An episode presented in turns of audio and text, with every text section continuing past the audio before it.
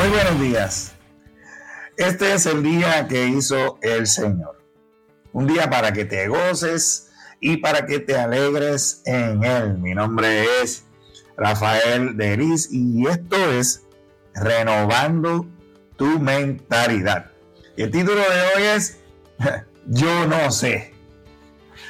Y la pregunta que nos vamos a hacer en el día de hoy es, ¿cuán fácil se nos hace decir yo no sé de eso.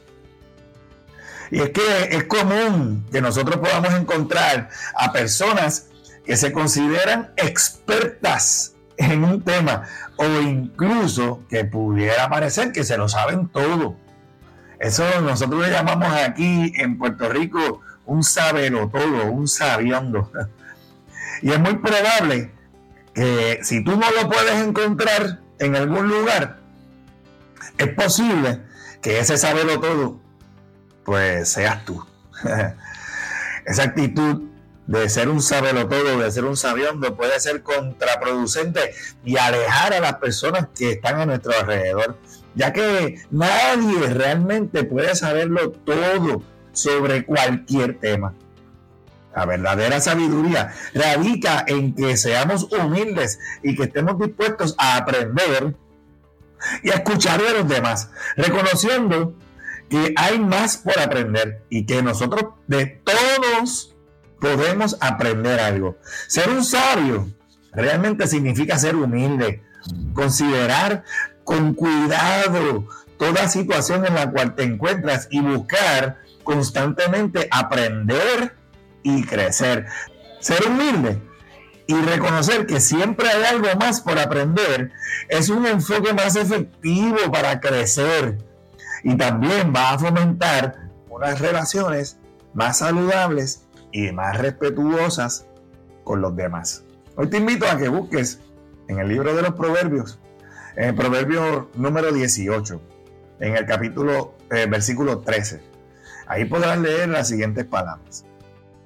Precipitarse a responder antes de escuchar los hechos es a la vez necio y vergonzoso.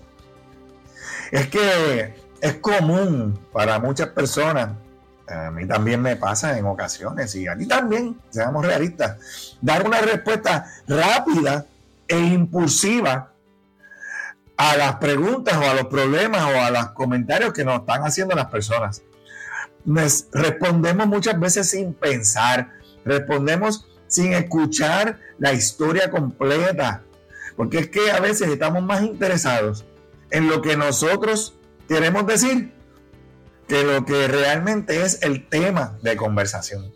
Y en la medida que nosotros hacemos esto, de responder sin escuchar, pues resulta una vergüenza y es necio, porque es probable que esa respuesta que tú des sin escuchar sea una respuesta equivocada. Y es una pena porque quedamos mal cuando hacemos estas cosas. También hay muchas personas que emiten juicio.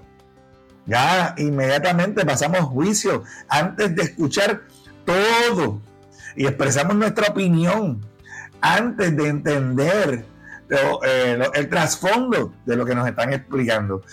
Y esto es muy torpe es muy necio, es absurdo. Hoy te, quiero compartir algunas cosas, algunos consejos que puedes utilizar en tus conversaciones para evitar caer en esta necedad, en lo absurdo, en lo vergonzoso. Primero que te voy a, lo primero que te voy a decir es que aprendas a escuchar activamente. Mira, hay, hay que desarrollar un hábito de escuchar y va a necesitar un esfuerzo eh, consciente de tu parte para que puedas poner atención eh, concentradamente en lo que la otra persona está diciendo. Y puedes utilizar el mantener el contacto visual, el hacer preguntas, no, no contestar. Tú puedes hacer preguntas para aclarar lo que estás escuchando y así tú demuestras que estás escuchando cuando preguntas antes de pasar juicio. Y eh, evita interrumpir, porque aunque tú tengas la respuesta o una idea que ya tú quieres compartir, Es más sabio esperar que la persona termine de hablar antes que tú. Y como te dije, puedes pedir aclaraciones. Si no entiendes algo que la persona está diciendo, pide educadamente una aclaración. Esto te permite tener un entendimiento completo de lo que la persona está diciendo antes de responder. Y sabes qué?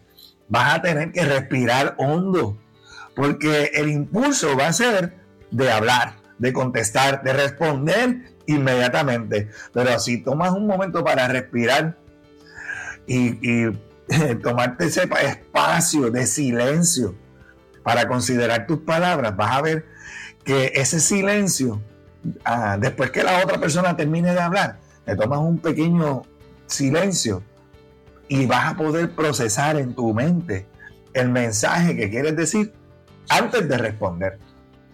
Y pero para esto vas a necesitar también tener amor, ¿verdad? Porque en Cristo, nosotros los que estamos en Cristo, los que decimos ser hijos de Dios, en Cristo tenemos paz, paciencia, benignidad, humildad, mansedumbre, dominio propio. Estas cosas que dice la palabra, que contra esas cosas no hay ley. Pero si yo tengo esa empatía, ese amor, me voy a poder poner en el lugar de la otra persona y entender sus puntos de vista antes de yo juzgar. Porque si yo escucho juzgando, voy a estar emitiendo juicios sobre la persona, sobre el problema, sobre las otras personas que están eh, envueltas en la situación. En lugar de eso, yo debo escuchar con la mente abierta y tratar de entender la perspectiva de la otra persona para entonces poder dar una opinión correcta y aceptar que no, no lo sabes todo. Hay que reconocer que siempre hay algo más por aprender y necesitamos estar abiertos a que cualquier persona me puede enseñar algo.